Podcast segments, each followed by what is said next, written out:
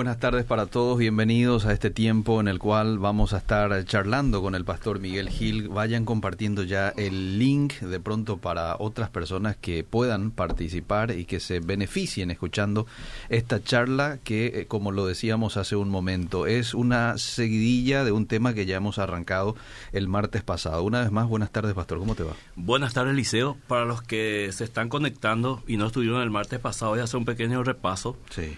De paso ya estamos en el Facebook. Bien. Y también les pediría que compartan para que llegue a más personas que tal vez están en esta situación y no saben cómo recibir ayuda. De alguna manera la programación les puede hacer también una bendición respondiendo a algunas dudas. Muy bien. Cuando hablamos de adulterio consciente, Liceo, estamos hablando de la persona que sufre el adulterio, Sí. que es víctima en este caso, Ajá. y es consciente de la situación que vive Mm. y decide vivir en esa condición. Mm. Y dijimos que, eh, ¿por qué? ¿A qué se debe esto? A un débil enfoque en la predicación eh, sobre la santidad en las iglesias, que ocurren muchos adulterios aún entre los cristianos y cada vez más, lastimosamente. Sí. Falta de temor de Dios Ajá. y noviazgos incipientes, o Mm. sea, falta de sabiduría que se forman así en una en un lapso de tiempo récord y terminan en el altar sin haber quemado etapas importantes. Ahora, cuando decimos que es un adulterio consciente, cuando hay una sospecha seria de infidelidad, pero no quiere confrontar a su cónyuge. Es decir, ya tiene las pruebas, Sí. eh, vamos a decir, contundentes, pero no quiere enfrentar a su cónyuge. Bien. Cuando no está dispuesto a perder más que eso, es decir, no, no perder el hogar, los hijos, el sustento, la reputación. Sí. Especialmente esto pasa con las mujeres, ¿verdad? Mm. Prefieren vivir en esa condición de adulterio consciente y no perder más, más perdón, que lo que había perdido. Bien. Cuando conoce a su cónyuge eh, con esa debilidad, pero no le ha puesto límites o no le pone límites. Mm. Dimos un ejemplo muchas veces que eh, uno de los cónyuges se pasa en, eh, en, en bromas o se pasa en situaciones y no hay reacción de la otra parte. Cuando ya hubo antecedentes y ya se acostumbró a vivir la situación, es decir, un adulterio más eh, viene a sumar, eh, vamos a decir, en esta relación. Mm. Y cuando no quiere perder realmente al cónyuge, es decir, prefiero vivir así, conscientemente siendo engañado o engañada, Mm. porque en realidad no quiero perder a mi, a mi cónyuge. Ahora, eh, el adulterio que yo Eliseo decíamos en el adelanto, ¿dónde se origina este pecado y por qué este pecado tiene como un plus encima Mm. en la palabra de Dios? Te vas a dar cuenta que en el Antiguo Testamento la- el castigo era la muerte Sí. y en el Nuevo Testamento casi en todos los pecados cuando se nombran como ejemplo Mm. se utiliza el adulterio. Por ejemplo, Jesús habló del adulterio en el corazón Mm. eh, ampliando realmente el concepto de este pecado. Hasta ahí no, no había un entendimiento del adulterio, sino en la práctica. Es decir, cuando se encontraba al, a la pareja adúltera eh, juntos, se procedía al, eh, a la sentencia de la muerte. Pero Jesús introduce algo muy interesante y muy profundo para conocer más este pecado. Dice, cualquier hombre que mira a una mujer y la codicia en su corazón ya adúltero. Quiere decir que el adulterio, como dice Bruce Wilkerson, comienza en el corazón y es una cuestión del corazón. Mm. Ahora, ¿dónde comienza este, este, este pecado? En el Edén. Y, y ahí están los componentes del adulterio. En primer lugar, la pareja Adán y Eva rompe la fidelidad para dar rienda suelta a sus deseos. Cuando Satanás propone a Eva que podría ella ser como Dios y tomar sus propias decisiones y transgredir, eh, vamos a decir, la, la, la fidelidad y la confianza que Dios había puesto en ellos, ella decide romper eso. Y este es el modelo del adulterio. Cuando uno de los cónyuges decide en su corazón romper, vamos a decir, la fidelidad, la confianza y romper las reglas de, del- de la relación matrimonial, ahí comienza el adulterio. Por eso no se rompe, Eliseo, ya con los hechos, se rompe primero en el corazón. ¿Cierto? Eh, cuando se hace a espalda del cónyuge. Por eso es muy importante las personas que están escuchando la radio, los casados especialmente, y también los, los que están de novios, porque el adulterio comienza también en el noviazgo, en la actitud de uno de los dos, es no tener secretos, querido Eliseo, eh, a espaldas del cónyuge. Pequeños secretos que se van acumulando, pequeñas mañas como para ocultar ciertas cosas, es muy peligroso en una relación de matrimonio. ¿Por qué? Porque se vuelve una costumbre y luego esa costumbre se vuelve una, un estilo de vida.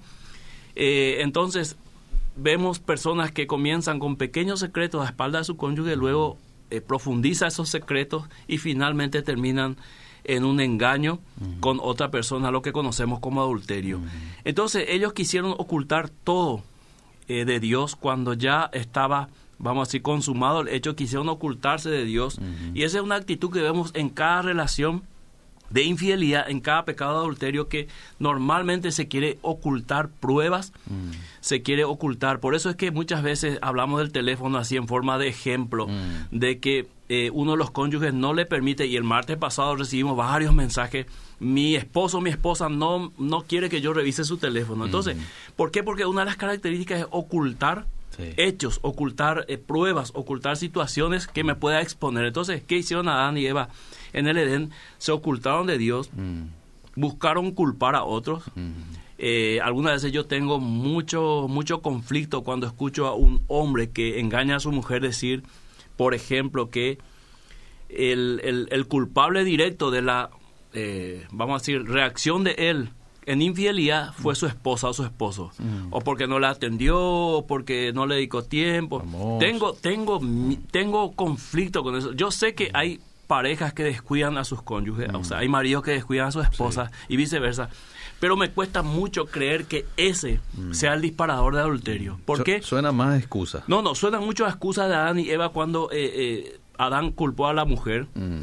Y Eva a la serpiente. Mm. Lo que ellos estaban haciendo es huir de su propia responsabilidad.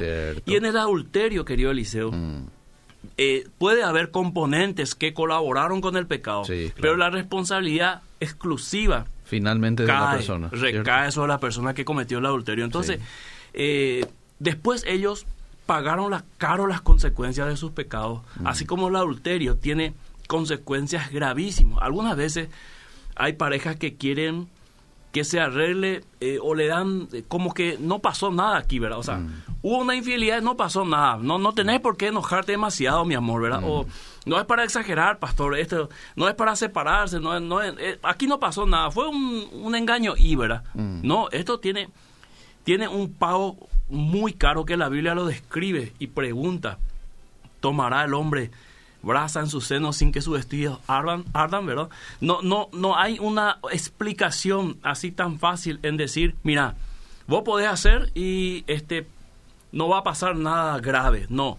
En el momento que una persona comienza a solamente pensar en la posibilidad de engañar mm. a su cónyuge ya es gravísimo, Eliseo. Es gravísimo porque en ese momento está transgrediendo la línea espiritual, la línea emocional que finalmente le llevará al acto. Es lo que Santiago dice, ¿verdad? Que el pecado comienza cuando somos seducidos por nuestra propia concupiscencia. Es decir, cuando yo comienzo a hacerme imágenes, eh, escenas, cuando yo comienzo a, eh, vamos a decir, querer experimentar, vamos a decir, una, una cercanía a una persona que no sea mi cónyuge. Eh, bajar mis barreras. Mm. Porque nosotros tenemos ciertas barreras como casados de liceo. Y cuando nosotros estamos en una situación peligrosa, nosotros tenemos que levantar nuestra barrera. Mm. Bueno, hay personas que bajan su barrera. Es decir, cuando están solos o solas, sin su cónyuge y están rodeados de personas del sexo opuesto, ahí bajan sus barreras. O sea, dan mm. posibilidad a la otra persona a acercarse. Eh, eh, con una cercanía ya inusual mm. y ahí comienzas ciertas, ciertas fricciones en el doble sentido de la palabra, ciertas tradiciones, ciertas palabras van y vienen, ciertas sonrisas, miradas, mm. gestos mm. que van produciendo lo que es el adulterio. O sea, el adulterio, Eliseo, no es cuando la persona se acostó en un motel con alguien que no es su pareja. Ese ya es, el, vamos a decir, el final. El comienzo siempre está en el corazón, así como comenzó en el corazón de Adán y Eva la caída al hacer cosas al hacer cosas a, espaldas de Dios y transgrediendo lo que Él había hecho, la confianza. Entonces, las consecuencias también alcanzaron a otros. Nosotros somos, eh, la raza humana, eh, recibió esas consecuencias de la desobediencia de Adán y Eva y así un adulterio hay muchas personas que pagan las consecuencias y eso generalmente son los hijos. Ahora, el adulterio es un pecado con consecuencias múltiples, Eliseo. Primero daña el corazón del cónyuge. Por eso es tan difícil sanar y yo entiendo a las personas que están ahora escuchando la radio y sufrieron de adulterio, que sanar ese corazón cuesta mucho. Mm. Y aún después de sanado Eliseo, Eliseo hay que proteger porque hay partes que quedaron sanados, pero sensibles. Es como el COVID. Te recuperaste del COVID, pero quedaste sensible en la parte de tus pulmones, quedaste un poco con algunas secuelas, ¿verdad? Débil de, de, energía y muchas cosas que leemos después de, de haber tenido. Entonces, el adulterio se puede sanar, claro que se puede sanar, pero queda el corazón muy debilitado, muy sensible, demasiado sensible que hay que cuidarlo el doble. Por eso daña el corazón del cónyuge, mata la confianza, Liceo. Es difícil que una persona que ha sido engañada en la relación matrimonial vuelva a confiar tan fácilmente. Y algunas veces la persona que pecó este, se enoja porque el cónyuge todavía no le ha dado su confianza totalmente. Y yo creo que esto es muy complicado, muy difícil porque ¿cuál es la garantía de que no lo vas a volver a hacer? Mm. O sea, ¿qué garantía vos me das para que yo confíe plenamente como confiaba antes? Genera mucho dolor, mm. el adulterio genera mucho dolor porque ese dolor del adulterio está eh, internado en el corazón del cónyuge y casi no lo puede expresar. Es un dolor interno, Liceo, con el cual vive la persona. Aunque puede mostrar buena cara delante de todos, el, corazón muere de dolor. Es una traición al, pacto y al amor el haber hecho o haber tenido una relación a espaldas del cónyuge es una traición muy fuerte, demasiado fuerte, y crea una brecha difícil de cerrar. No imposible, pero muy difícil de cerrar. Las personas, las parejas, y si están escuchando la radio, las parejas que se recuperaron de un pecado de adulterio pueden testificar que no ha sido nada fácil. Mm. Porque vos tenés un, un, porcentaje de parejas que se recuperaron de, de adulterio, pero tenés un porcentaje mucho más alto de parejas que no se pudieron recuperar nunca. ¿Por qué? Por todas estas razones. Entonces, ¿se puede recuperar el matrimonio después de un adulterio? Claro que sí. Mm. No es imposible, pero es una brecha muy difícil de cerrar. Hay que mm. trabajar muchísimo ahí. Y no sirve cuando alguien quiere trabajar solamente con el cónyuge que fue lastimado. Mm. Porque nosotros también vemos en consejería liceo que normalmente el que busca ayuda es el que fue dañado. Normalmente el que el que quiere eh, restaurar el matrimonio es el que fue dañado. Mm. Eh, normalmente eh, algunas veces los consejeros y todos le damos mayor tarea al que fue dañado. Mm. Y es muy difícil restaurar un matrimonio cuando solamente uno quiere poner todo el esfuerzo todas las ganas y el otro no.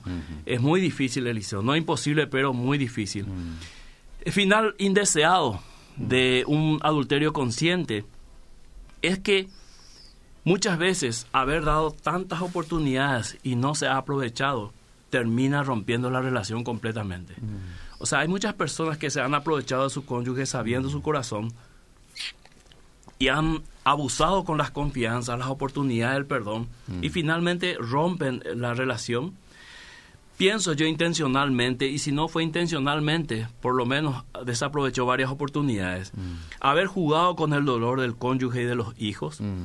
porque sin duda, Liceo, nosotros desde, niños mm. sufrimos mucho cuando nos, nos hieren. Una criatura que se le quita el juguete, eh, una criatura que pierde en un juego, automáticamente expresa su dolor porque se siente herido, dañado. Eso el hombre lleva hasta el final de sus días y mucho más cuando el daño viene de las personas que nosotros creímos que nos iban a proteger, creímos que nos iban a amar, creímos que nos iban a ser fieles. Y cuando el, daño viene de esa parte es mucho más doloroso. Haber jugado con él el dolor del cónyuge de los hijos entonces y haber creído y practicado una mentira, Eliseo, porque la infidelidad propone una mentira dentro de la relación, mm. donde el cónyuge eh, afectado, víctima, cree. O sea, te doy un ejemplo. Mm. Cuando eh, un hombre engaña a su mujer, un ejemplo, y le dice que va, va a quedarse a trabajar dos horas más, mm. el cónyuge le cree. Y ella está segura que el, el, marido está trabajando dos horas más mientras el marido está en un motel por dos horas con otra mujer. Entonces es una mentira que se practica y esto es lo que pasó en el Edén también, esa mentira que eh, se introdujo en el corazón de Adán y Eva, luego se practicó por toda la humanidad y así la mentira ha pasado a ser un arma mm. importante para dañar. Por eso la Biblia dice que Satanás es el padre de mentiras, porque a través de las mentiras hace creer y hace ver a las, a las personas que se puede vivir un engaño, una fantasía, sin darse cuenta que esto hiere profundamente. Así que Eliseo quiero darle lugar hoy a la audiencia eh, en, este, en esta segunda parte del adulterio consciente acerca de las dudas que tengan sobre este tema. Bien, eh, y ya hay varios mensajes, te voy a leer algunos este, ya y seguimos charlando. A ver, aquí estoy habilitando un poquito el sistema. Mientras se habilita, yo, aquí está ahí, muy bien. Sinceramente, pastor, me hace llorar la charla de hoy. ¿Cuánto tiempo cree que una persona que fue lastimada por el adulterio puede ser restaurado completamente? No puedo decirle un tiempo, Liceo. Depende mucho. Es muy relativo. Esto, depende mucho del cónyuge que le dañó. Cierto. Algunos creen que depende del consejero de la iglesia que va al pastor que le trata. Mm. No. Depende mucho del cónyuge que le dañó. Mm. Dañó. Si el cónyuge está dispuesto a restituir el daño de una manera que le genere nuevamente confianza, que otra vez sienta que fue un error y que ese error quiere ser enmendado y se destruyen todas las pruebas y todas las, las, las líneas que conectaba al pecado, es posible que eso eh, no tarde mucho, pero para que suceda eso tiene que haber un arrepentimiento sincero y verdadero del victimario en este caso. ¿verdad? De otra manera yo veo muy difícil el camino, aunque no imposible. Pastor, vamos a ser sinceros, a no ser que, que Dios haga un milagro, este proceso probablemente vaya a durar unos buenos años, ¿verdad? Sí. ¿Y, ¿Y por qué hago este comentario? Porque hay mucha gente que se siente mal porque ya pasaron siete meses y todavía no logra eh, olvidar aquella cuestión con el marido, que de hecho nunca luego lo va a olvidar. La, la cuestión es que, que perdone, pero digo, todavía lo recuerda con dolor, ¿verdad? Y a veces nos escriben aquí y se sienten de menos. ¿Será que mi espiritualidad está débil? Este, porque así piensa la persona, ¿verdad? Se tiene que saber de que esto es un proceso que lleva su tiempo. Lo que pasa, Eliseo, que nosotros Ah. cometemos el grave error, Mm. los consejeros, los pastores, Sí. no todos, Sí. Queremos que la parte afectada, la víctima, Ah, trate de superarlo lo más rápido posible. Eh. Esto es imposible, eh, imposible. Porque el dolor es tan grande, porque el dolor se produce en el centro del corazón, sí. donde está los pensamientos, las emociones, la voluntad. Ajá. Y quien te dañó es tu amor. Sí. Eh, Entonces, el daño es tan profundo que necesita tiempo. Ajá. Y también dentro de, de la sanidad o en el proceso de sanidad ocurren ciertas cosas que vuelve a abrir la herida.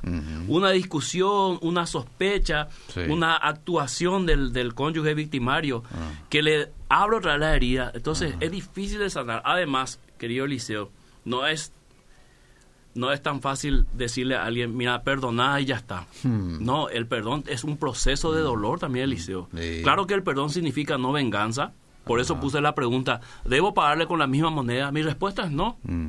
O sea, no te rebajes a adulterar también porque tu cónyuge te, te, te engañó, también vos cae- eh, caes en el mismo error. Mm. Pero este el perdón no es solamente eh, perdonar y no sentir ningún dolor. Ujú. Es como que a alguien yo le diga, mira, eh, el que está en terapia intensiva, salí ya de ahí, ¿verdad? Claro. Quítate el oxígeno y salí ya de ahí. No, Sí, eso sí. es de vida o muerte, Sí, está ahí, ¿verdad? Algunos llevan, llevan días, semanas, meses inclusive, porque es un proceso que depende de cada persona. Sí. Hay personas que son muy fuertes y se recuperan rápido, Ah. pero hay personas que han sido heridos tan profundamente Mm. que creen que nunca se va a recuperar y es muy importante las personas que le rodean, Mm. ¿verdad? Y también el cónyuge que hizo el, el- el- el dolor. No siempre, querido Eliseo, el cónyuge que dañó va a estar cerca. Alguna vez se ocurre el- el- la infidelidad y se, se manda a mudar al cónyuge y que ese dolor es mucho más difícil de sanar. ¿Cómo se da cuenta la persona que fue, que fue víctima de infidelidad que realmente perdonó un hecho así? Cuando la confianza se vuelve a generar, número uno, cuando eh, genera una confianza otra vez hacia su cónyuge. Dos, cuando puede recordar el hecho, Eliseo, como una cicatriz. Mm. Veo el hecho, sé el dolor que me produjo, pero ya no me duele como aquella vez. O sea, Ok. puedo hablar del tema, Ok, ¿verdad? Puedo, puedo, puedo asumir que ocurrió Ajá. sin experimentar un dolor profundo, ¿verdad? Esas so- serían dos características muy importantes cuando eh, hubo realmente perdón. Mi matrimonio es testimonio de recuperación. Fue literalmente un proceso, y pone en mayúscula un proceso. Buenas noches. Eh, he herido de misma, de la misma manera a mi pareja, no por adulterio, sino por consumir. Muy bien. Buenas tardes, dice. ¿Y el que se mete con las casadas o casado? Es lo mismo, Liceo. Claro. Es lo mismo. Ah. El soltero que se mete con casado y casada, Ah. lo que está haciendo es, el- el- en el Antiguo Testamento morían los dos. Ah. Así nomás. Y en el Nuevo Testamento Jesús anticipa inclusive para los solteros y todo. ¿Verdad? Bien. Eh, entonces es, el daño es igual. O sea, si yo me meto con una casada siendo soltero, estoy dañando un hogar, Mm. ¿verdad? Mm. Estoy adquiriendo un vicio terrible y estoy sembrando, Liceo. Claro. Y la Biblia es categórico. Si siembra para la carne, va a haber corrupción. Sí, señor. El pastor en la iglesia en que voy, en un culto, dijo que él no perdonaría una infidelidad. Eso dijo el pastor. Sí. Y hay gente del liceo que a- a- eh, anticipa una consecuencia. Ah, Y esto es muy importante. Sí. No, el- lo que dice el pastor no hay que tomar como un, una persona que no es espiritual. ajá. Probablemente lo que el pastor habrá querido decir es lo que muchos dicen. Ah. Mira, vos me engañás y se terminó todo. Sí. ¿Verdad? Sí. O sea, perdón siempre va a haber. Ajá. Pero es como anticipar, mira, Mm. el día que vos me engañes, Mm. nuestro matrimonio se terminó. O sea, yo no te voy a dar la chance de una restauración, no te voy a dar la chance de una reconciliación. Va a terminar. ¿Y es válido eso? ¿Es válido? Sí. Porque eso es lo que la Biblia te dice, Eliseo. La Biblia te dice, mira, el día que vos comas el fruto vas a morir. Ah. O sea, probá. Ya. Y probaron y, y tal fue. Y Entonces, fue si yo encuentro una, una mujer o un hombre que le dice a su, a su, a su cónyuge, el día que me engañes, termina todo, Mm. le está anticipando la consecuencia.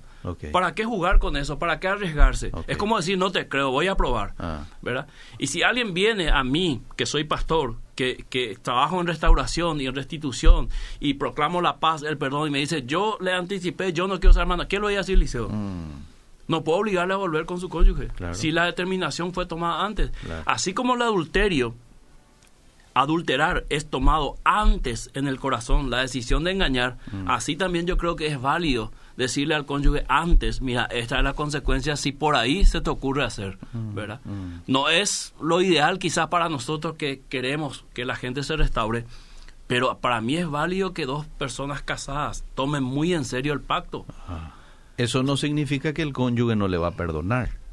No, le perdona. Aparte del perdón. Le perdona, pero esa es la consecuencia. It. Aparte del Sí. perdón, mira, Eliseo, que voy a decir algo muy drástico. Ah, Perdón no significa siempre reconciliación. mm, O sea, eh, vos podés perdonar al que abusó de tu hijo, Mm. pero eso no significa que todos los domingos vas a ir en su casa a comer un asado con tu hijo, ¿verdad? Claro, o sea, claro. Perdonar, vale. no tomar venganza, eh, dejarle toda la, la mano de Dios, la justicia, pero tomar determinaciones drásticas en referencia a eso que ocurrió. Claro. ¿verdad? Nosotros muchas veces eh, tomamos el perdón muy a la ligera, ¿verdad? Mm. Queremos como que obligar a alguien a perdonar, Sí, ¿verdad? sí. Y el perdón es un proceso Sí. lento, doloroso y que tiene ciertas, ciertos componentes que muchas veces tenemos que entender. Y uno de ellos es esto. Te perdono, está bien. eh, le pide perdón al cónyuge que, que hizo la infidelidad. Te perdono, pero lastimosamente tengo que comunicarte que nuestra relación termina aquí. Mm, Cualquiera diría, no le perdono. mm, Pero la- el perdón no implica seguir esa relación. Muy bien. Lo ideal, lo que todos quisiéramos, una reconciliación y empezar de nuevo. Pero hay que estar en la piel del que fue engañado. Claro. De cómo va a ser la relación después, Ujú. post adulterio. Ujú. Hace poco estuvo el pastor Carlos con su esposa aquí hablándonos del adulterio post, sí. eh, el matrimonio post adulterio. Ah. Y ellos lo pudieron superar, Sí. pero no todos lo van a superar. Ok. ¿Por qué? Porque para superar es necesario que ocurran ciertas cosas. Y Mm. cuando llegamos a esas cosas, muchas veces, eh, la- la- tanto la pareja que fue lastimada ya no quiere, Mm, o la- el que lastimó no quiere hacer ese proceso. Por ejemplo, vos le citas a las dos personas mm, y este comienzan a poner excusas. El que adulteró comienza a poner excusas. No, ella es muy argel, ella... eh, y por eso más o menos hice, ¿verdad? O sea, no asume, me equivoqué, jugué con el pecado, soy un picaflor, eh, me gustan las mujeres y, no quiero asumir eso, necesito que me ayuden, ¿verdad? Ahí es diferente, pero cuando busca excusa y, eh, y en medio de la restauración otra vez mensajea y otra vez tiene comportamiento, entonces es difícil, es mejor romper la relación, por más duro que, que suene lo que yo digo, que intentar restaurar algo que en realidad, en realidad no hay deseo de restaurar. Bueno, eh, te leo la segunda parte del mensaje de este oyente. Sí. Eh, aquel que dijo que su pastor dijo que le va a dejar a la Sí. esposa. Mi esposa me fue infiel, para peor, se embarazó del otro. Y tenemos al hijo. Cuando pedí consejo, solo me dijo que lo que yo decidiera estaría bien. Y ahí quedé en safe, dice. Cuando se embaraza y nace un bebé de un adulterio, ya casados, teniendo hijos, ¿cómo queda el niño que viene fruto de un adulterio? ¿Es una bendición? Porque al separarse quedarían pagando los hijos del matrimonio. Todos los hijos son bendiciones, Eliseo. Sí. Venga como venga, Sí. ¿verdad? Ah, El hecho de que un niño sea una bendición no significa que le rodee a ese niño las consecuencias del pecado, sí. ¿verdad? Y él no tiene la culpa de nada. Claro, eh, eh, Salomón fue hijo de David y Betsabé. Sí. Y conocemos la historia, ¿verdad? Porque Sí. fue, un gran rey. Sí. O sea, muchas veces nosotros queremos obligar al cónyuge Mm. a tomar decisiones porque eso nos parece que quedaría mejor para la pantalla, ¿verdad? Pero hay que ver el corazón de ese cónyuge, Mm. ¿verdad? Ahora, lo que el pastor le aconsejó a este hombre fue sabio. Le dijo, decidí vos. Claro, Y por es. claro, porque yo no puedo decir, si, si fuera por mí ahora mismo, Liceo, Sí, todas sí. las personas engañadas Ah, tienen que perdonar y volver a vivir con su cónyuge. Ese es mi deseo. ah, Trabajaría por eso. sí. Pero yo no le puedo obligar a una persona a volver con su con su cónyuge después de lastimarle. No puedo obligarle. Es una decisión personal. Claro. Y si viene con la decisión de separarse, ¿qué podría hacer yo, Eliseo? Mm. ¿Verdad? Trataría de persuadirle, mira a tus hijos, todo, pero la- finalmente la decisión queda en el corazón de la persona. Bien. Buenas tardes. Mi hermano mayor eh, con una hija piensa concubinarse con una mujer separada. Le dije que él estaría adulterando y me dijo que su vida está todo mal luego y que no es nada uno más. él tiene una hija de 8 años y es padre soltero. Y hay que dejarle que pruebe, ¿verdad? Mm, Como que alguien te dice, quiero cruzar el- Avenida Eusebio allá a, la- a las 6 de la tarde con los ojos cerrados, ¿verdad? Y probar. Si pasa al otro lado, bueno, ¿verdad? mm, Pero tampoco te sorprenda si viene el 27 y le pasa encima, ¿verdad? claro. Y esto es así también. Le advertís, pero tampoco le... Claro, le- le la prohibís. Biblia es un camino lleno de advertencias y de prevenciones, Mm. ¿verdad? Y nosotros aún así nos equivocamos. Mm. Es como que te diga callejón sin salida y vos continúas. Sí. La terquedad, el orgullo del hombre. Mm. Yo pienso también que perdonaría una infidelidad, pero no continuaría con el matrimonio. Y está bien. Esa es tu opinión, esa es tu, tu, ¿cómo diríamos? Tu decisión. Buenas tardes, mi esposa me fue infiel casi por un año.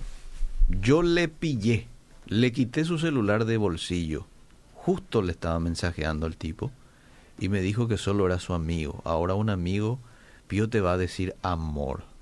Yo le perdoné, pero es muy difícil darle tanta confianza a una persona que amas. Nada es igual. Me pidió perdón porque le descubrí nomás. Sí. Necesito consejos.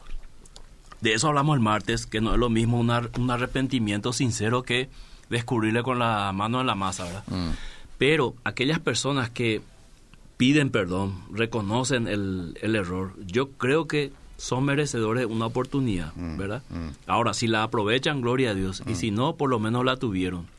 Ahora, eso del teléfono de, de, de encontrar mensajes que le diga amor y eso, y el famoso Cristino Mecánico y Mario eh, Albañil. eh, Albañil, eso, eso, eso ya sabemos todos, ¿verdad? Mm, Y, y esos mensajes y esa, esos contactos y esa manera de usar eh, este aparatito nos muestra claramente las intenciones de tu cónyuge. Porque vos le conoces a tu cónyuge, Eliseo. Mm. Algunos están casados con mujeres muy mentirosas, sí. muy que no tienen luego credibilidad, Mm, ¿verdad?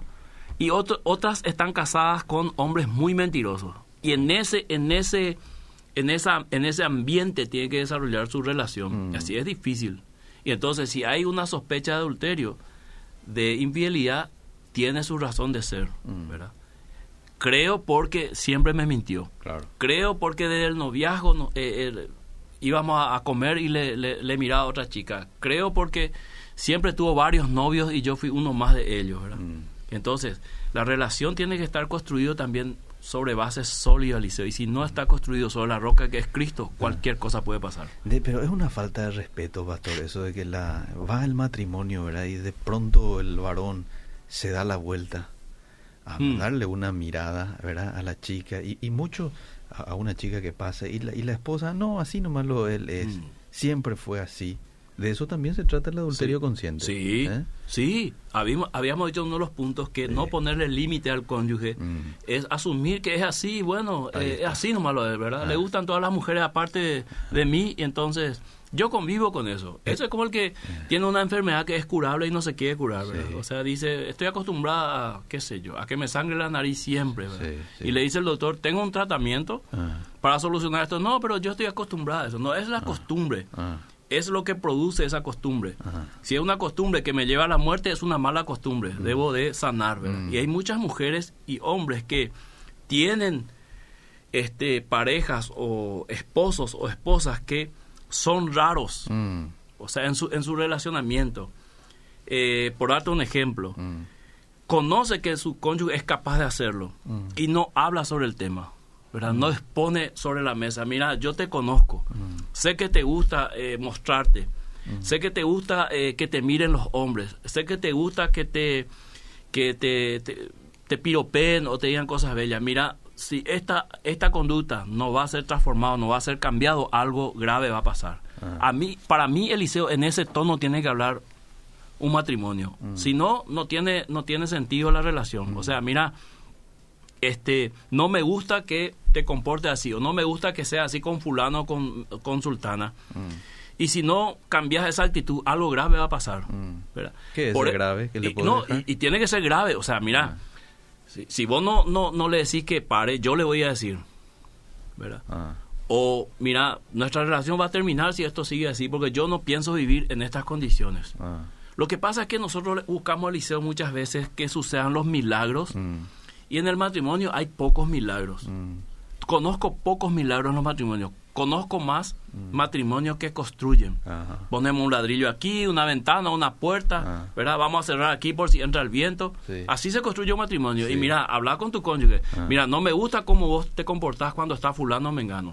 ¿Te gusta? Hay algo ahí. Mira que yo no voy a soportar, no voy a tolerar una, una situación así. Ah, Vamos a pobre los eyecteta bien, ¿verdad? bien. Porque ¿para qué, Eliseo, seguir una relación en esas condiciones? Pregunto yo. Claro, ¿Verdad? Claro. Y quizás alguna mujer diga con relación nomás a este tema, sí, pero ya es tarde. Eh, no, no hice esa determinación, no, no tuve al principio, ya pasaron varios años y mi marido es así, de piropear, de mirar. Nunca es tarde. Nunca es tarde. Hoy podés hacer. Por eso la única confianza, Eliseo, que vos tenés con Ah. tu esposa Gladys, Ah. que yo tengo con mi esposa, Eh. y que cualquier hombre que está escuchando la radio tengo su esposa, es que su esposa esté prendida de Cristo, Sí, señor. que esté llena del Espíritu Santo, Ah. que combata contra los pecados en sus propios miembros, Mm. Que eh, huya de las tentaciones, que vea siempre una oportunidad con el sexo opuesto como una oportunidad de, de- de fallar al pacto y huya a tiempo. Esa es la única confianza que yo tengo, Sí, ¿verdad? sí. Después, si no se construye eso con Cristo, Mm, entonces es una relación complicada, Liceo. claro. Bueno, tenemos mensajes. Dale. Mi esposo me fue infiel hace cinco años y hasta hoy en día me cuesta confiar en él porque a veces por su trato y todo, eso además hace, hace poco traía a su compañero de trabajo sin decirme nada y solo vi en su cel y ahí recién me dijo y más me cuesta confiar en él más aún. Aquí está un ejemplo de un hombre que no está colaborando para que su mujer se sane. Pero sigo leyendo y me dice que no hay nada. Pero a mí me cuesta creer eso porque la suele traer en su casa de venida de su trabajo. Y me dice que ya no la trae, pero cada vez que viene, viene tarde de su trabajo. Mm, Y me dice diferentes motivos. sí. Ah, Ese es otro tema, Liceo, de llevar y traer compañeros. Para no complicarte, querido amigo, hermano. Esta es una mujer. Virori. Que se enoje contigo porque no le llevaste, pero es mejor que se enoje tu compañero de trabajo que se enoje tu esposo o tu esposa. Sí. Lo otro es más fácil de solucionar que, que, que el matrimonio, ¿verdad? Sí. O sea, que no te hable tu compañero de trabajo una semana no pasa nada. Ah. Pero si tu esposo o tu esposa no te habla, eso sí es complicado. Sí. Y hoy ya hay varias opciones. Antes había colectivo nomás. No, Ahora ya hay taxi, hay Uber, Uber, este, y, y- y más. Así Sí. que Y si es una chica, va a encontrar siempre a alguien que le quiera, quiera llevar, ¿verdad? sí. Bueno, ¿será que el pastor puede dar su contacto para poder exponerle mi situación matrimonial? Porque es bastante larga, excelente la programación. Y después en privado o puede eh, en el Messenger a la iglesia de la estación. Eh, La iglesia de la sí, estación. sí. mejor, ahí mismo, ahora mismo si eh, eh, mensajea ahí en el Sí, Messenger de Facebook de la iglesia de la estación, le van a responder. Sí. Si usted por una cuestión de tiempo no le puede atender, allá hay consejeros que sí lo van a poder hacer. sí, sí. Bueno, a mí mi esposo me engañó y cuando yo le pregunté, ¿por qué lo hiciste? Me respondió, ella me sedujo. Ahí está. Mm. Este es Adam. sí. Este es Adam. Su respuesta fue más dolorosa que el acto. Qué fácil, Eliseo. Qué fácil, culpar al otro. Ella me sedujo. O sea, no hubo ni un mínimo de amor y respeto Mm. para este huir de la tentación, Mm. ¿verdad? Qué bárbaro. Y vos sabés que la palabra huir en la Biblia está en referencia a la inmoralidad, Eliseo. Sí, huir de la fornicación. Sí, cualquier otro pecado está fuera del cuerpo, dice. O sea, Mm. huir, si vos ves una situación difícil, Mm. no es que todos somos hombres lindos, pero Eliseo, nosotros dos que estamos aquí no venderíamos nada con nuestro rostro, ¿verdad? Mm. Quizás ahí el no se trata del rostro, Eliseo. Te puedo demostrar lo siguiente en cuanto al adulterio. Sí. He visto hermosas mujeres caer con hombres feísimos, Eliseo. ¿Qué Sí. pasó ahí? No fue por la belleza, sino fue el contacto Mm. y se fue rompiendo las barreras y los límites que tenían que parar eso Mm. y terminaron sin darse cuenta, ¿verdad? Mm. Porque no es solamente la belleza, ay, me enamoro porque es un lindo tipo. Si vamos, y por eso, Liceo, nuestras esposas y los esposos, a medida que van pasando los años, va perdiendo seguramente su belleza, ¿verdad? Y entonces siempre vamos a mirar hacia una más joven o uno más joven. No se trata de eso. Se trata que en el mismo matrimonio hay carencias que de repente aparece un fulano sin dientes que llena esa carencia. Mm. Cierto. Eh, hay, hay situaciones donde yo no pongo límites Mm. y de repente aparece una fulana sin diente que sobrepasa mis barreras y ya la encuentro cerquita mío. Es una conversación, ¿verdad? Por eso muchas veces pedimos disculpas a las mujeres que quieren hablar con, con el pastor. Nosotros le derivamos a otra mujer que de mujer a mujer, de corazón a corazón. que yo hago, Liceo, en una oficina encerrado con una mujer contándome que su esposo no le hace más caso en lo sexual? Es ponerme demasiado, Liceo, Sí, ¿verdad? ¿Por qué no le escucha a una mujer si, Sí. si el consejo va a ser igual, Ah. si el problema va a ser igual, si el pecado no es nada nuevo, ¿verdad? Desde Adán y Eva. Entonces es mucho mejor O en todo poner caso, límites. usted, usted con su esposa, ¿verdad? Claro, última. Claro, protegerte del tema, ¿verdad? Protegerse del tema, ¿verdad? Pero si yo mismo ando buscando situaciones, entonces difícilmente pueda poner barreras al momento de ponerlo. Escuché a varios maridos decir de que, que usted ya lo dijo, y, y- y yo también estoy de acuerdo con eso, no es, eh, eh, es una excusa, definitivamente, pero lo que tiene que ver con la diferencia en cuanto al impulso sexual entre él y la esposa. Ella no quiere luego, Mm. siempre le duele la cabeza, ya soporté mucho tiempo y bueno, un día Sí. no aguanté y ocurrió. Esa es la realidad de mucho, mi querido pastor. Bueno, todas las mujeres que están escuchando y viendo en el Facebook, Ah. ahora va a reventar el Facebook porque voy a hablar a las mujeres. ¿A qué vea? Las mujeres saben, Eliseo, cuando no quieren tener relación sexual. Mm. Saben cuando no quieren tener relación sexual. Y saben que ellas deberían hacer un esfuerzo por satisfacerle a su esposo. Mm. Entonces, hay situaciones donde la mujer realmente no puede y el buen marido, el marido amoroso, la tiene que entender. Mm. Pero hay situaciones donde el marido se da cuenta que no quiere. Ah. Porque hoy es una excusa, mañana otra excusa, la Sí. semana otra excusa, pasó un mes, está lleno de excusas, Mm. ¿verdad? Y no hay ninguna situación donde uno pueda decir realmente no puede. Mm. O sea, está toda enyesada, no puede. Claro. Estoy exagerando, ¿verdad? Sí. Pero cuando el marido se da cuenta de que no quiere, ahí viene la pichadura, Liceo. Sí. Y ahí viene todo todo el arsenal satánico en la mente. Ah. Hashwi, buscate Ah. otra. Ah. No quieren, Dios, ya. Ah. Le adulaste, Eh. eh, alzaste pesa, o, eh, compraste un anatómico leopardo, cebra, igual. Entonces, ahí viene como Eh. que uno reacciona y dice, bueno, hice todo y ahora, ¿verdad? Mm. Por eso las mujeres y también los varones, en la relación sexual, Eliseo, aunque no es nuestro tema, Mm. No está solamente la unión física, Mm. es una unión espiritual y una unión emocional Mm. muy fuerte. Si ustedes lo quieren entender, lean el libro de Cantares. O sea, es, es un placer estar con mi esposa y mi esposo. Esa es la conclusión. Me encanta. Mm. Si fuera por mí, estaría todo el día, ¿verdad? Mm. Como esos recién casados que eh, se van al hotel, ¿verdad? Y entran a las 12 de la noche al hotel y salen eh, el sábado, entran y salen el miércoles Mm. para desayunar, ¿verdad? Algo así. Sabemos que en el matrimonio después eso se va a volviendo como algo Mm. rutinario, pero el deseo no muere, Eliseo. Sí, ¿verdad? sí. El deseo no muere y no tiene que morir. Cierto. Bueno, tenemos, ya me muestra otra vez el reloj allí. Cada- Elías, Cada vez ¿no? que hablamos, de tenemos, eso, eh, tenemos, como Elías está por casar ya. Sí, sí. Eh, unos cinco minutos más. Vamos a- rápidamente con los mensajes. Te voy a leer varios, ¿sí? Dale, dale. Buen día, eh, buen día. Ah, este es un mensaje que envió ya en la mañana. A ver, desde aquí es. Excelente la, mañana programación.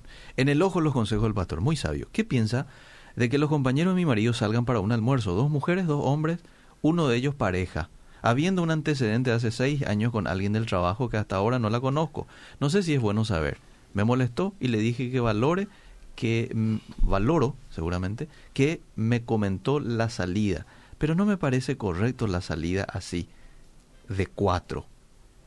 ¿Hice bien? ¿Qué les parece? ¿O fui exagerada? No, Le dije no. que no es correcto que él salga así. No, si no es- Sinceramente no me gusta. Si no, una reunión de trabajo donde sí o sí tiene que estar. Tiene que evitar nomás la situación, Eliseo. Así nomás es. Sí. Todo casado, casada, tiene derecho a cuidar lo suyo. Ajá. Y eso no es celo, Eliseo. Ah, ¿Verdad? ah, O sea, uno tiene derecho de pelear por lo que ama y de poner barreras. claro, ¿Verdad? claro. Y algunas veces nos hace bien que nuestro propio cónyuge nos ayude a este, fortalecer estas barreras. Bien. Voy con más mensajes. Buenas. El tema está. El tema está la higiene también. Yo siempre recibo tentación en las redes y me atajo. Mi marido siempre no se baña bien, tiene mal aliento, le reclamo, pero igual él sigue así. Anita, Mm, ti. Pero eso tiene Eh. solución, Liceo. ¿Entendés? Pero te parece Que le llame a algún primo, a algún cuñado, le aten y le bañen el liceo, ¿verdad? Pero ese tiene solución. No, es una excusa para que yo Pero, pueda... Miguel, esperamos Sí. un ratito, está bien, tiene solución, pero se supone que esta mujer ya le dijo mínimamente cinco veces. Probablemente mucho ya por años Sí. le dijeron, porque aquí según el mensaje ella dice, tiene mal, le reclamo, Sí. pero igual él sigue así. Sí. De bárbaro. Y Eliseo es, es, es, si eso va a ser una excusa para engañarle, eh, yo creo que la solución es muy fácil, ¿verdad? Podemos mandar aquí el equipo de exteriores de Odira, Sí. ¿verdad? Y le atamos al tipo, le bañamos Pero y yo, solucionamos yo- el problema. Yo no, no leo en el mensaje de esta mujer como, sí, yo entiendo. como ¿no? una excusa. No, yo entiendo. Yo estoy exagerando, Eliseo, Bien. diciendo que eh, quizás alguien tendría que hablar con el marido y mostrarle el peligro Ajá. de esa actitud. Ajá. De no querer Ajá. ser higiénico, hay un peligro. Claro. es mucho lo que puedes perder por no querer hacer algo tan sencillo. Y hay un peligro en lo que le dice la mujer también. Eh, siempre recibo tentación en las redes. Cuidado. Y a tus redes. Corta tus redes. En las redes con nadie te va a perdonar, Liceo. Sí. ¿verdad? Ahí están los acosadores, están Ah. eh, afilando los dientes, ¿verdad? Esperando a una mujer así. Pero, pastor, y acá ya están apareciendo las mujeres también. Pastor, Explotó la red ahora, Sí, sí, no, ahora sí. Todas las mujeres están con las uñas. pastor. Pero hay hombres que le buscan a la esposa solo cuando quiere sexo. Sí. Y no es cariñoso en las otras ocasiones. Cierto. No digo que sea excusa la infidelidad, pastor. Es nomás un comentario. Cierto, cierto, Liceo. ¿Para qué vamos a mentir, verdad? Y las mujeres que se dan cuenta. Sí. Está siendo cariñoso por... Sí, o sea, lo ideal sería, ¿verdad? El, el cariño no tiene que faltar en el día a día, Mm. ¿verdad? Porque si aparece en el día de que le va a pedir sexo, eso eso es un bajón para las mujeres. ¿verdad? Porque termina la relación sexual y termina el cariño, Mm. ¿verdad? Hombres cariñosos siempre, querido Eliseo, son una un aliciente para las mujeres para la relación sexual. Sí, señor. Que le tire todo besito por, por, por Sí, WhatsApp, por ¿verdad? WhatsApp, sí. Y que le admire, ¿verdad? Sí, sí. No le diga más que es gorda, Ah. sino que diga el Señor me bendijo con abundancia. ¿Entendés? que no le diga más que está muy flaca, Eh. sino que diga el Señor me bendijo con provisión porque gasta menos comida, pues, ¿verdad? O sea, hay que ser, hay que ser también Hay que usar la creativo. creatividad. Claro, el Sí. amor pues todo lo puede, dice la Biblia. sí. Eliseo nos hace el corte, eh, Elías. Sí, tenemos un minuto, me dice. Un minuto. Tenemos un minuto, gracias Elías. El celular es una puerta difícil de cerrar. Hay que bloquear, hay que huir. El matrimonio no es fácil. Y siempre habrán otras personas del sexo opuesto queriendo endulzar la vista y el oído. El amor no es un sentimiento, es una decisión. Cierto, Ujú. ¿verdad? Sí. Bueno, rápidamente voy con cuatro o cinco mensajes. Pastor, si pediste perdón a Dios por una infidelidad y cambiaste, ¿tenés que confesarle a tu esposa? Mm, Te- buena pregunta, Eliseo. Buena Yo creo que en algún momento sí. Yo creo en, en honor a la verdad de la relación, aunque algunos dirían no, pero va a echar todo a perder, no. La, la relación tiene que ser en base a la verdad, Liceo. Es que con quién fallaste. ¿A quién le fallaste? Claro, a En ella. el adulterio. Y bueno, a, la sí. persona a quien fallaste, Este es una sola carne y Liceo. Claro. No, es yo por aquí, vos por allá, ¿verdad? Ah. ¿verdad? Es en muy algún fácil, momento sí. eh. Yo consideraría que lo haga con la ayuda de alguien, ¿verdad? y eso también uno tiene que evaluar y poner en el presupuesto, si cabe esa expresión, a la hora de eh, adulterar. Y de si que en te deja- algún momento esto se va a tener que Y enterar. si te deja, bueno, esa fue la consecuencia de tu pecado, mi amigo. Vaya, Exacto. Exacto. Soy una mamá. Quisiera que me des un consejo. A mi hija le pasó con su novio de 8 años, le abandonó por otra y vive con la otra. Se le rompió el corazón de mi hija. Ella está triste. Aparte no busca ayuda a mi hija. Muchas gracias. Hace una fiesta, un asadito y celebren que no cayó en manos de ese hombre. Ahí está. Pastor, soy casado, pero no logro superar que me gustan las mujeres. ¿Qué hago? Recono- reconozco que está mal, pero no logro vencer mirarle con otros ojos. No, tenés que luchar, querido. Ah. Tenés que luchar porque esa es la tentación de todos los hombres, ¿verdad? Todos vivimos así, tenemos que luchar, ¿verdad? La Biblia nos advierte que la tentación, si dejamos que seduzca nuestro corazón, vamos a caer. Así que no te expongas a situaciones con mujeres. Eh, huí de eso. Ah, Eso es la solución que yo te puedo dar, ¿verdad? Ya queda en tus manos si querés hacerlo o no. Pero si vos estás viendo páginas de modas de mujeres, va a atender, hermano querido. Mm. Están diciendo aquí eh, tratarle de manera cariñosa a un casado. ¿Eso está mal? Claro, eso es adulterio, pastor. Eh, Adulterio en la mente. Sí, las Mi intenciones, amorcito. las intenciones marcan, Eliseo, Ah. si es pecado o no. Y Dios juzga la intención. Qu- Quizás el hombre ni se dé cuenta o la mujer, Mm, pero Dios sí, y Dios juzga eso. ¿Verdad? mm. O sea, si mi acercamiento a un casado, a una casada es con intenciones malas, Dios ya me juzgó. Mm, mm. Ahí está. Es cierto, a mí me pasa solo cuando él quiere me da cariño y, jam- y a mí jamás me duele la cabeza y le reclamo, pero él me dice que soy exagerada y duele mucho. A mí jamás me duele la cabeza y le reclamo, pero él me... Oh, y- o sea, que ella no pone excusa. Eh, no pone excusa, pero le, le reclama también de por qué cuando quiere nomás le da cariño. Una consulta para conocimiento, último mensaje. Sí. Una consulta para conocimiento. Tocando el Antiguo Testamento, ¿en qué tiempo Dios corta? Ejemplo, Jacob le tuvo a Eva y Raquel. Abraham estuvo con la esclava también. Eso la- por si acaso. lo no tener varias adulterio. mujeres. Sí, Nunca fue el ideal de Dios. sí. Hay que entender la revelación progresiva, ¿verdad? mm. Y que tiene su clima en el Nuevo Testamento. Sí, sí. Y que ahí se aclara cuando Jesús dice, al principio no era así, o sea, nunca lo fue así, ¿verdad? Mm. Pero por una cuestión de cultura, de situaciones que se, se iban eh, aconteciendo en el Antiguo Testamento, Salomón tuvo 700. Pero eso no es que, que sea el ideal, Mm, que sea el, el estándar, ¿no? Claro. El estándar es Adán y Eva, mm. ¿verdad? Y al final en Apocalipsis, Cristo y la iglesia, en Muy fidelidad. Muy bien. El resto es pecado. O si no, ya le iba a colocar ahí en el Edén a Adán con Eva y con Susana. Claro. O con Eva, co- con, con, Adán y Mario. Eh, Yendo a otro tema. ahí está. Gracias, pastor, por el tiempo. Hasta el próximo martes. Seguimos.